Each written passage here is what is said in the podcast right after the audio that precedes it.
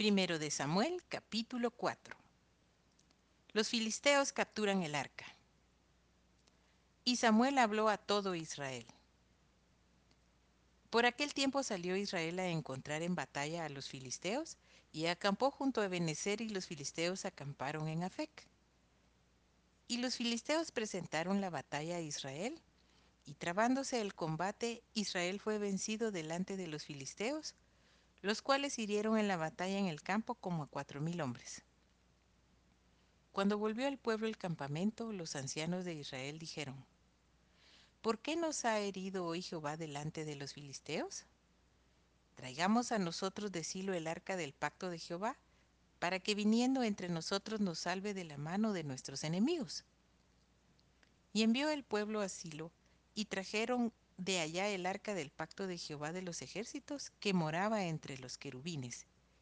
Y los dos hijos de Elí, Ofni y Finés, estaban allí con el arca del pacto de Dios. Aconteció que cuando el arca del pacto de Jehová llegó al campamento, todo Israel gritó con tan gran júbilo que la tierra tembló. Cuando los filisteos oyeron la voz de júbilo, dijeron, ¿Qué voz de gran júbilo es esta en el campamento de los hebreos? y supieron que el arca de Jehová había sido traída al campamento. Y los filisteos tuvieron miedo porque decían, ha venido Dios al campamento. Y dijeron, ay de nosotros, pues antes de ahora no fue así. Ay de nosotros, ¿quién nos librará de la mano de estos dioses poderosos? Estos son los dioses que hirieron a Egipto con toda plaga en el desierto. Esforzaos, oh filisteos, y sed hombres, para que no sirváis a los hebreos como ellos os han servido a vosotros. Sed hombres y pelead. Pelearon pues los filisteos e Israel fue vencido, y huyeron cada cual a sus tiendas, y fue hecha muy grande mortandad, pues cayeron de Israel treinta mil hombres de a pie. Y el arca de Dios fue tomada, y muertos los dos hijos de Eli, Ofni y Finees. Y corriendo de la batalla un hombre de Benjamín llegó el mismo día a Silo, roto sus vestidos y tierra sobre su cabeza. Y cuando llegó, he aquí que Elí estaba sentado en una silla vigilando junto al camino, porque su corazón estaba temblando por causa del arca de Dios. Llegado pues aquel hombre a la ciudad y dadas las nuevas, toda la ciudad gritó. Cuando Elí oyó el estruendo de la gritería, dijo, ¿qué estruendo de alboroto es este? Y aquel hombre vino a prisa y dio las nuevas a Elí.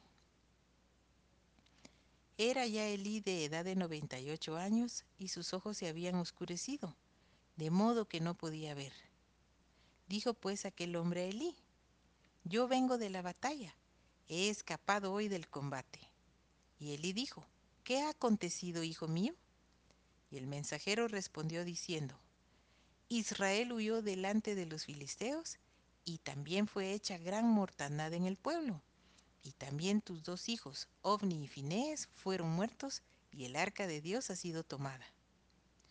Y aconteció que cuando él hizo mención del arca de Dios, Elí cayó hacia atrás de la silla al lado de la puerta y se desnucó y murió, porque era hombre viejo y pesado y había juzgado a Israel cuarenta años. Y su nuera, la mujer de Finés, que estaba encinta, cercana al alumbramiento, oyendo el rumor que el arca de Dios había sido tomada, y muertos su suegro y su marido, se inclinó y dio a luz, porque le sobrevinieron sus dolores de repente. Y al tiempo que moría le decían las que estaban junto a ella, no tengas temor, porque has dado a luz un hijo. Mas ella no respondió ni se dio por entendida.